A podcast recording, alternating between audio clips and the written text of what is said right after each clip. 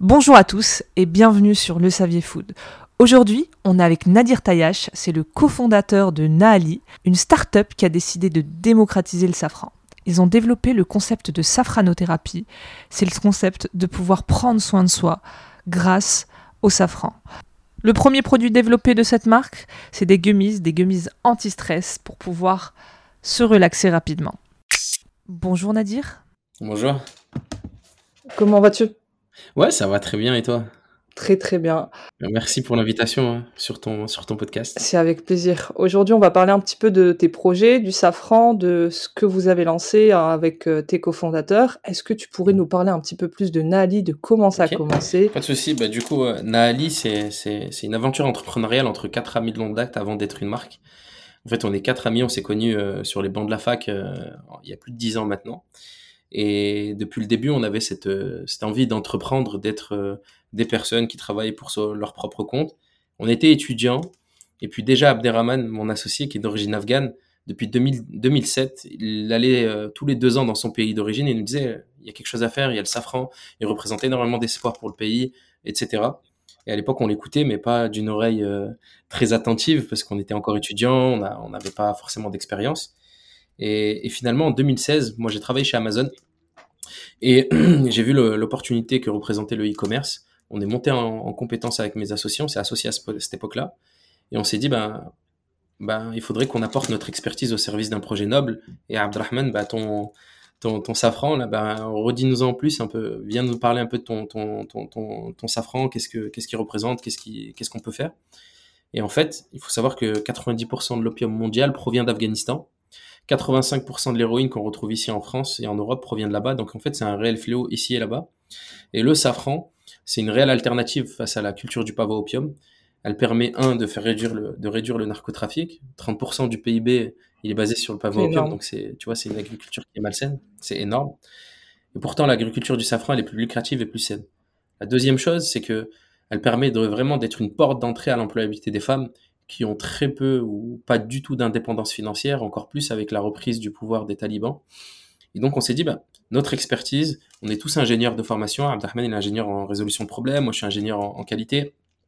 On a un associé euh, qui est CMO, qui lui qui est euh, spécialisé dans l'acquisition de, trafic gratuité payante. On a intégré un docteur en pharmacie. On s'est dit, bah, en fait, on a, des compétences complémentaires, bah, mettons-la au service d'un projet noble. Et donc, euh, aidons, aidons cette population qui est en difficulté et dont, et dont le, le monde a allé mieux.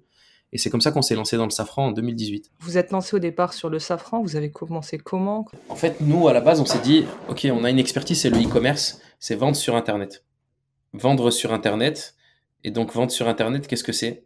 C'est euh, mettre euh, en, valeur un, produit sur le web et faire en sorte de trouver sa cible et faire en sorte de, que ça convertisse au mieux. Et donc, euh, et donc, ce qu'on s'était dit, c'était bah, comment on pourrait mettre euh, en valeur bah, le, safran. Donc, on s'est dit en 2018, bah, sourçons ce que c'est, ce qu'est, essayons de comprendre déjà ce qu'est un bon safran d'un mauvais safran. Donc, pendant un an et demi, donc on a analysé euh, des centaines de cultures de safran pour savoir ce que c'est un bon safran d'un mauvais. Donc, on a fait des tests bactériologiques, microbiologiques, métaux lourds. Puis ensuite, on a découvert qu'il y avait une norme ISO 3632 qui permet de catégoriser la qualité de son safran.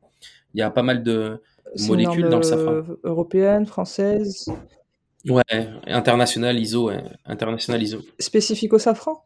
Spécifique au safran. En fait, elle catégorise, elle, analyse trois molécules safranal, crocine et picrocrocine.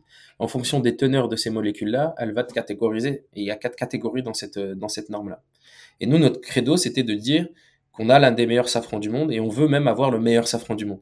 Donc il fallait être obligatoirement dans la catégorie 1. Ensuite, on est allé voir plein d'instituts, notamment l'ITQI à Bruxelles, qui certifie le safran meilleur safran du monde ou non. Et on a eu la chance d'avoir un safran qui était primé meilleur safran du monde. Et en fait, il y a une étude de la DGCSRF qui montre que 80% du safran en, distribution à travers la France et l'Europe, il est frelaté parce que c'est l'or rouge. Le safran, il coûte jusqu'à 38 000 euros le kilo. Et donc, pour des besoins de, de, rentabilité, ben, certains vont le mélanger avec du paprika ou vont le mélanger avec d'autres plantes qui ressemblent au safran, mais ça n'en est pas. Et donc nous, la première chose, c'était de sécuriser cette supply et être sûr que lorsqu'on commande du safran, c'est du bon safran et surtout le meilleur safran du monde. Donc on a mis ça, on a mis cette supply chain en place pendant un an et demi.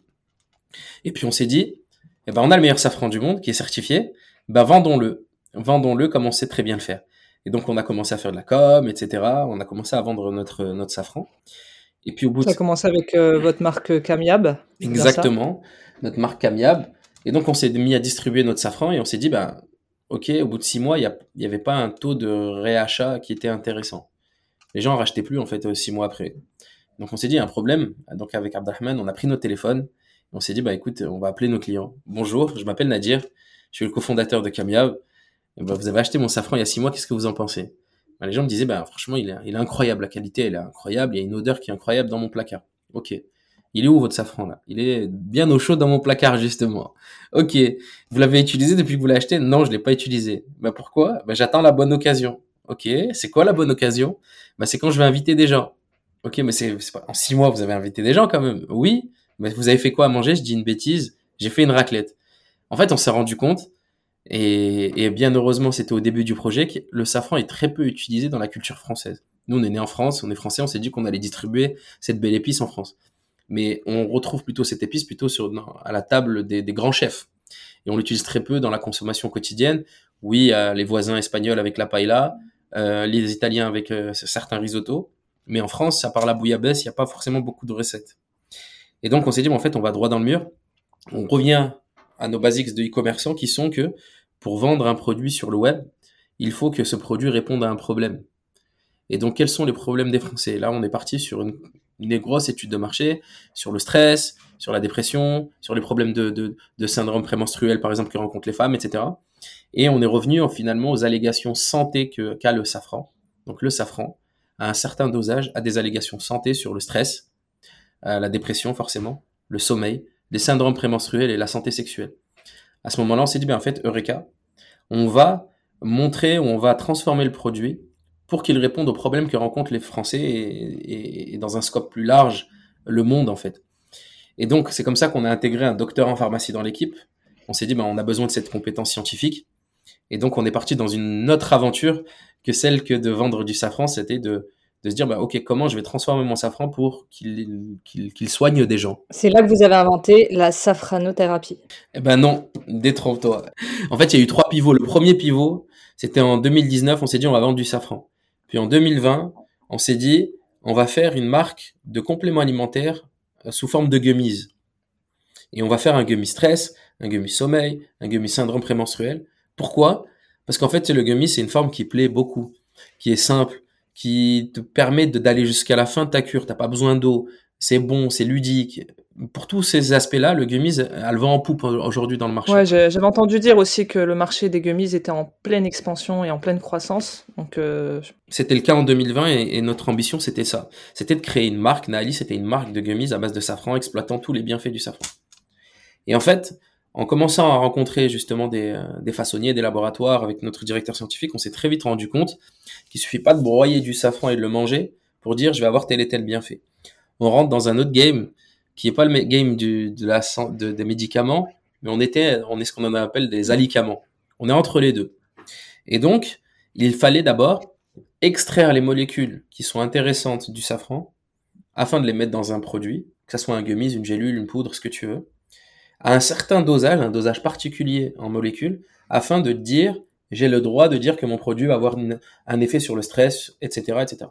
Donc il fallait. C'est très réglementé, tout, tout ce qui est allégation santé, normalement c'est réglementé, tu as des dosages. Exactement. C'est un petit peu comme euh, riche en fibres. Exactement. Tu as, un certain grammage euh, à avoir dans le produit pour le dénommer comme ça. Eh ben, C'était la même chose, dans le sens où donc, on, on a très vite euh, compris qu'il fallait un extrait de safran et donc, euh, tout simplement, on est parti à la, recherche d'extracteurs de safran. C'est dit, c'est pas notre métier. Et donc, allons voir les extracteurs de safran. Il y a trois brevets dans le monde. Il y a trois donc euh, personnes, trois entreprises qui ont un brevet sur l'extraction de safran parce que c'est très technique. En fait, la molécule qui est l'une des plus, les molécules les plus intéressantes, c'est la safranale. Elle est extrêmement volatile et elle s'évapore très facilement. Et donc, il y a eu des brevets sur comment je vais encapsuler cette molécule pour en avoir le plus dans mon extrait final. Et donc, on s'est dit, bon, on va pas, on va pas partir dans une guerre de, de, de, de, R&D. Allons voir déjà ceux qui ont déjà ce brevet-là. Et on a reçu un refus catégorique des trois entreprises. Et on comprenait pas pourquoi. Et en fait, c'est par la suite qu'on a compris que eux, ils nous prenaient déjà comme un nouveau concurrent sur le marché, que le safran c'était une niche qui commençait à bien prendre Ils avaient peur de notre histoire, de notre ambition et le fait qu'on soit une start-up. Qui dit start-up dit agile. Et donc, euh, tu peux très vite pivoter et aller euh, au gré des opportunités. Donc, on s'est dit, ben, en fait, euh, ok, ben, ben, allons, allons, allons dans le développement de notre propre extrait. Donc, on a monté un comité scientifique avec des, des, des, scientifiques de renom pour nous aider à développer ça. Et on a finalement, après un an et demi, développé notre propre procédé d'extraction. Ouais, c'est pour ça que c'était pas, c'était pas encore là la safranothérapie. C'est pour ça. Il a fallu l'extraction du safran. Bah, tu vois, on est parti de la maîtrise de la cueillette, de la culture du safran, donc sa traçabilité, et ensuite sa transformation en France qu'on maîtrise. Et ensuite, il a fallu l'injecter dans des gummies. On avait toujours le projet gummies. Mais en fait, on a participé à plein de concours tu vois, on, a participé à plein de concours, French Tech, euh, Grand Prix Talent des Cités, etc. On en a gagné pas mal. Et en fait, l'objectif de ces concours-là, c'était surtout de, faire challenger un peu notre business model. Et on a rencontré une personne qui nous a dit, ben les gars, vous avez euh, la tête bien faite, vous êtes bien accompagnés, vous êtes extrêmement bien entourés, vous avez un beau projet, et vous visez, à l'époque, j'avais fait un business plan où je visais 7 à 10 millions d'euros de chiffre d'affaires à l'horizon 2025 et j'étais content. J'ai embauché une trentaine de personnes. J'étais franchement j'étais content, j'étais fier. Et, elle me dit ben ok et vous faites une marque de gummies? Je dis oui. Elle me dit ok c'est bien les gars, vous avez de l'ambition. Elle venait avec moi. Vous voyez cette pizzeria là juste en face? Je lui dis oui. Elle me dit bah elle fait 7 millions d'euros de chiffre d'affaires. C'est ça le projet ambitieux et innovant que vous voulez faire? Et en fait c'était c'était une claque incroyable. En fait elle a voulu casser nos barrières mentales dans le sens où en disant Ok, là, vous allez les faire, les 7 à 10 millions d'euros de chiffre d'affaires, parce qu'elle connaissait très bien le marché. Elle dit, regardez vos concurrents, ils font 7 à 10 millions d'euros de chiffre d'affaires, mais ils sont dans une niche. Une personne âgée qui a un dentier, malheureusement, le soir, euh, pour dormir, un produit sommeil, elle va pas prendre un gummies. C'est compliqué pour elle. Elle a certaines habitudes. Et puis, vous êtes que sur ce marché de gummies là. Elle a dit, regardez, bah, regardez plutôt euh, la différence entre une marque et un concept. Regardez le concept de la vinothérapie de Caudalie. Caudalie, il y a 20 ans, dans les années 90, ils ont développé la vinothérapie. Ils ont exploité les, bienfaits des pépins de raisin à travers une gamme de cosmétiques, etc. etc. Aujourd'hui, Caudalie, c'est 300 millions d'euros de chiffre d'affaires annuel. Donc en fait, tu, vois, tu sors du principe de l'océan rouge où, où finalement l'océan rouge, tu as tous les concurrents qui se font la guerre des prix sur les mêmes positionnements, sur le même produit. Finalement, tu sors de cet océan rouge de marque où tu vas dans ton concept, tu développes ton propre concept et tu vas dans un océan bleu où tu vas leader ton marché, où tu vas imposer tes prix et il n'y a personne qui est autour de toi. Et donc, on a contacté les avocats de Caudalie. On leur a dit, voilà, les cocos, vous avez posé euh, la vinothérapie, nous, on veut déposer la safranothérapie. Et c'est ce qu'on a fait. On a déposé la safranothérapie et on s'est dit, ben, nos autres produits, le deuxième et le troisième produit, ce sera surtout pas un gummies. Pas parce qu'on n'aime pas cette forme galénique. Elle est super intéressante, nous, surtout pour le stress, parce que tu as une meilleure absorption sublinguale, tu as les effets qui se diffusent très rapidement et tu as un effet dans les 20-30 minutes mais juste pour pas être catalogué comme la marque de gummies. Et donc le, on a cinq produits aujourd'hui qui sont en cours de développement qui vont voir le jour entre décembre et mars 2023. Et ce ne sont pas des gummies. Génial. Il y a des poudres, il y a des, des liquides, il y a, il y a franchement des formes très très sympathiques. Et puis on reviendra aux gummies à un moment ou à un autre. Ok. Donc voilà l'histoire. Donc le pivot de la safranothérapie s'est fait très récemment. Et euh, du coup, euh, Nadir, c'est quoi la safranothérapie? Parce qu'on parle, de, on, ben, on en parle, on parle de safrano, safran, ah, j'arrive même pas à le dire encore. Safran, safranothérapie. La safranothérapie, qu'est-ce que c'est? Voilà. Bah, la safranothérapie, c'est très simple, c'est euh, c'est d'exploiter les bienfaits du safran et démocratiser justement ces bienfaits qui sont méconnus. Ils sont connus en Orient, dans la médecine chinoise, depuis 4000 ans, on utilise le safran. Il y a de très belles histoires. On disait que Alexandre le Grand, après son voyage en Perse, il soignait ses blessures de guerre avec des bains de safran. On disait même que Cléopâtre, elle prenait des bains de safran aussi pour améliorer le teint de sa peau. On voit que LVMH utilise des crèmes à base de safran, c'est des crèmes anti-âge. Il y a une vraie allégation aussi cosmétique là-dessus. Donc la safranothérapie, c'est toujours d'utiliser l'ingrédient primaire qui est le safran, d'associer d'autres plantes qui viendront maximiser les effets du safran effectivement pour avoir des produits euh, efficaces, cohérents, avec un niveau d'expertise scientifique euh, fort. Et c'est ça la safranothérapie. Euh, j'ai entendu dire que vous aviez fait des recherches tout simplement autour de ça. C'était des recherches qui ont été assez longues, je suppose. Comment ça s'est passé? Qui, Quels sont les résultats des études que vous avez réalisées? En fait, euh, la plus grosse étude, on va dire, qu'on a, fait, qu'on a faite, c'est pour le développement de notre procédé d'extraction. Ça a pris énormément de temps et énormément d'argent. On a dû lever des fonds pour aller justement bah, tester parce que encapsuler la safranale dans un pour, éviter qu'elle s'évapore, etc. Il a fallu tester, tester, réitérer euh, pendant plusieurs, enfin plus d'un an et demi. Et c'est vous qui. Mais euh, non, c'est pas nous nous-mêmes. Donc c'était sous la direction de notre notre notre pharmacien dans l'équipe. Donc euh, et aussi sous la direction de notre comité scientifique, mais avec un laboratoire partenaire. Donc on lui on lui donnait le, le mot DOP et ils avaient toutes les toutes les compétences et surtout toutes les machines pour pouvoir le faire euh, en paillasse euh, dans leur labo. Et donc ça, ça a pris énormément de temps. Et en fait, le niveau de, concentration de molécules qu'on a atteint dans notre extrait permet d'avoir un effet euh, sur le stress vraiment rapidement. Et sur les trois mois, trois mois de cure de nos produits, par exemple anti-stress qui, est sur le marché, permet d'avoir des effets sur le long terme. Donc en fait, on est vraiment content parce que il y a même une étude scientifique qui vient de paraître euh, il n'y a pas très longtemps, qui montre en fait, qui compare le, le Prozac avec le safran, l'extrait de safran, et on arrive à avoir les mêmes effets sans les effets secondaires, de tachycardie, de maux de tête, de dépendance, etc. Donc on est vraiment sur un projet ou un produit qui est très sérieux. C'est énorme. Ça pourrait éviter à beaucoup de personnes de se retrouver à se médicamenter, partir sur euh, des cures un peu plus naturelles. Donc euh, ça c'est génial. Donc là vous êtes en plein lancement. Enfin ça fait quelques mois que vous avez lancé vos premières gummies. Euh, il y a quelques temps j'ai suivi votre aventure, euh, votre road trip en France pour pouvoir aller à la découverte de, des, bah, de vos partenaires. Comment ça s'est passé? Qu'est-ce que vous avez proposé? Il y a une, un dicton qui en est ressorti. Qui sort s'en sort. Je te laisse expliquer tout ça. En fait, après euh, des années de développement, et on avait levé des fonds, mais pas de quoi. C'était pas une série A, c'était des proches qui nous ont, qui nous ont, qui nous ont suivis et qui ont cru en nous dans cette aventure. Donc à un moment donné, après avoir développé un produit, bah, il faut le vendre.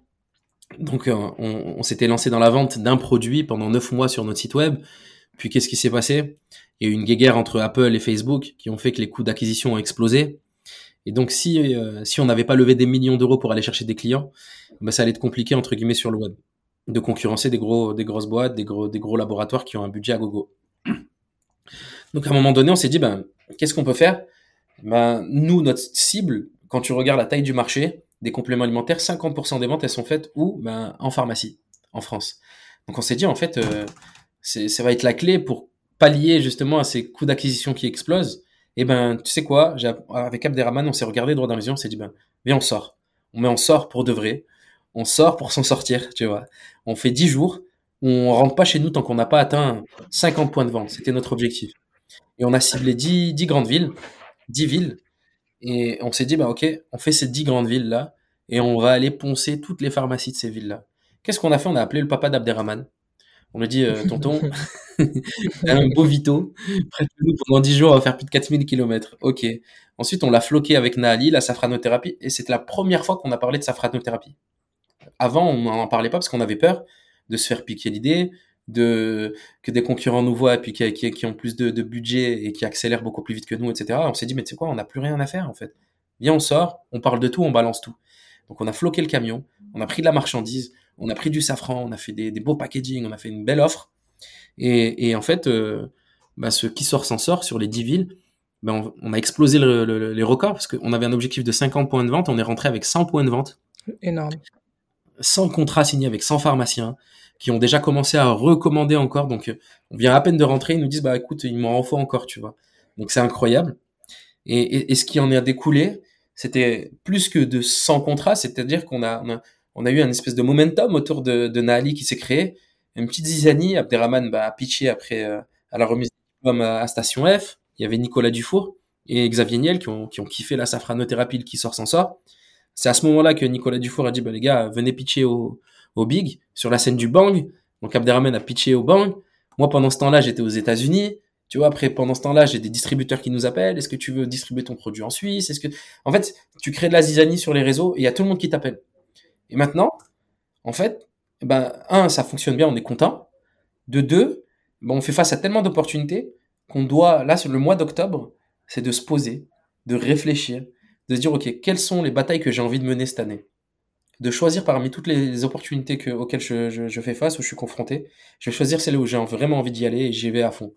Et c'est là notre enjeu aujourd'hui, c'est de faire un vrai Rex, un vrai retour d'expérience, de se poser, de voir ce qui allait bien, ce qui allait pas forcément très bien et de l'améliorer et, et d'aller de l'avant pour 2023. C'est vraiment ça aujourd'hui. C'est génial. Moi, j'ai eu l'occasion de goûter tes produits. Est-ce que tu vas avoir la, la décence de... Est-ce que tu vas être transparente? Tu l'as aimé ou pas? C'est mon podcast, je peux dire ce que je veux. Ben oui, c'est le tien. Non, franchement, j'ai goûté, j'en ai goûté plusieurs, euh, bah, plusieurs jours. Euh, c'était goût mangue, c'était plutôt pas mal en termes de goût. Il y a un arrière-goût de safran. J'ai pas fait une cure de trois mois et je, je pourrais pas te dire euh, comment je me sentais, mais ça c'est vrai qu'à un moment j'étais stressée. Je me suis dit allez, on va prendre quelques gummies. Et un petit peu après, ça, je me sentais plutôt pas mal. Donc, euh, je trouve que c'est un beau produit et un bon produit. Mais c'est bien, tu vois, c'est très français. Hein. On utilise la négation pour dire bien, pas mal. Dis que c'est bien tout de suite. N'utilise pas la négation. Ça, c'est, c'est, c'est, c'est le truc que je dois modifier dans ma vie. Mais non, mais c'est pas toi. Mais tout le monde. Tout le monde. Tout le monde. J'aimerais bien tester ça sur le long terme, voir ce que ça fait. T'as des boîtes? Non, j'ai pas de boîte. Eh ben, envoie-moi ton adresse. Je ah, si, c'est cool ça. C'est bon? Vas-y, je vais faire une petite thérapie. Et voilà, exactement. Offrez Nali. Oh, ah, trop, trop bien. T'as vu, c'est bien de faire des podcasts, ça te permet de recevoir des produits. non, mais c'est cool. Merci beaucoup pour ton témoignage, pour ce que tu fais, pour ton énergie parce que tu es quelqu'un qui est vraiment dans le partage et ça, je, je, parle de toi, de, de, toute la team, vous êtes vraiment dans le partage et ça, c'est juste génial. Continue.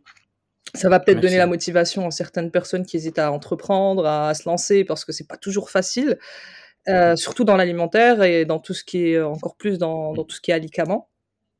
Donc euh, voilà. Généralement, j'aime bien poser une question à la fin. J'aime bien demander aux personnes que je rencontre euh, si elles ont si elles ont des contacts qui pourraient euh, qui voudraient bien participer sur le Savier Food à un petit podcast pour pouvoir. Euh, mais mais mais bien sûr, mais toujours au niveau de la dans ton domaine d'expertise du coup, dans la food. Dans la food, ouais. Eh ben j'ai quelqu'un qui a un projet qui est juste incroyable et je pense là sans sans prétention aucune, hein, le futur Elon Musk de, du food vraiment. Là, tu, vraiment, là, tu. Ah, je t'ai teasé. Hein. Ah, moi, je tu m'as demandé du contact. Je t'ai ramené le contact. D'accord. Tu peux nous en dire un peu plus? C'est qui? C'est quelqu'un qui a un parcours qui est incroyable. Euh, Imagine-toi. Il est de formation, c'est un financier, banquier d'affaires, et ensuite il était directeur financier d'AF pour des sociétés, euh, Air Liquide notamment, il était à Dubaï, etc. Directeur financier. Lui, il est fils de boucher. Donc on est né dans la même ville à Valence. Son père, il avait l'une des premières boucheries de, de, Valence, etc., etc. Ok? Après ces années euh, d'expatriation en tant que directeur financier, la bourse, euh, la fusion-acquisition, etc., il en a eu marre. Il est revenu, il a fait un CAP charcutier. C'était l'un après, c'est devenu l'un des meilleurs ouvriers de France dans la charcuterie. Et là aujourd'hui, imagine-toi qu'il a allié ses compétences de, dans la boucherie et la charcuterie et ses compétences de financier pour monter sa boîte. Et, sa boîte, il est en train de faire en fait un concept de légumineuse c'est de la viande végétale et un, truc qui éclate complètement les Nutri-Score, c'est-à-dire qu'il est même en dehors du cadre du Nutri-Score. C'est-à-dire que de base, dans le Nutri-Score, il est A. Il a fait un constat, c'est que euh, ce qui se vend aujourd'hui sur le marché euh, des légumineuses, de la viande végétale, c'est 80% d'eau. Euh, il y a énormément d'additifs, il y a énormément de choses qui ne devraient pas être dans ce genre de produits. Et il a pensé la création de ces produits différemment par rapport aux startups qui ont levé plusieurs centaines de millions d'euros sur le marché, parce qu'il n'avait pas la compétence technique qu'il a aujourd'hui. Et il est en train de créer ce qu'on appelle la transition alimentaire. Et donc son produit va voir le jour dans, pas longtemps. Et je te mettrai en contact avec lui. Qu'est-ce que t'en dis? Bah, Avec plaisir, euh, Nadir. j'ai bien pitché non, franchement, je pense que va falloir comparer après euh, qu'est-ce qui pitche le mieux. tu me l'as vendu, tu me l'as vendu là. Ils sortent quand les, ils sortent quand les produits là? Ah, moi, là, cette semaine, il est venu faire ses tests. Moi, je mangeais ses merguez végétales. Franchement, on dirait des vraies merguez. Incroyable. Mais il est incroyable. Je reviens du Cial euh, et je peux te dire qu'il y, a des, il y a des pépites en termes de, de produits, de substituts euh, de, de, viande. Euh, vraiment topissime. J'ai même découvert, c'est des Espagnols qui sont en train de lancer des crevettes mmh. véganes. Et euh, je les ai vues, elles ne les faisaient pas tester parce que je pense qu'ils sont en plein développement, mais elles ressemblaient vraiment à des crevettes. Au niveau du goût, je ne sais pas, parce qu'on n'a pas eu l'occasion de goûter. Mais euh, ce serait avec plaisir, vraiment. Vraiment, parce que ça m'intéresse grandement. Eh ben, je te mettrai en relation avec lui. Il s'appelle Samir Amran. Tu m'enverras tout ça. Merci beaucoup, Nadir, pour cette petite interview. Merci à toi pour l'invitation. Euh, pour ton temps. Et je te dis à bientôt. À bientôt.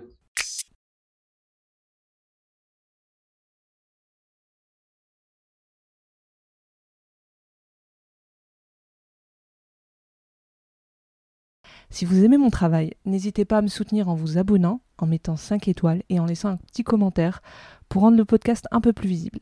Merci à tous ceux qui prendront le temps de le faire.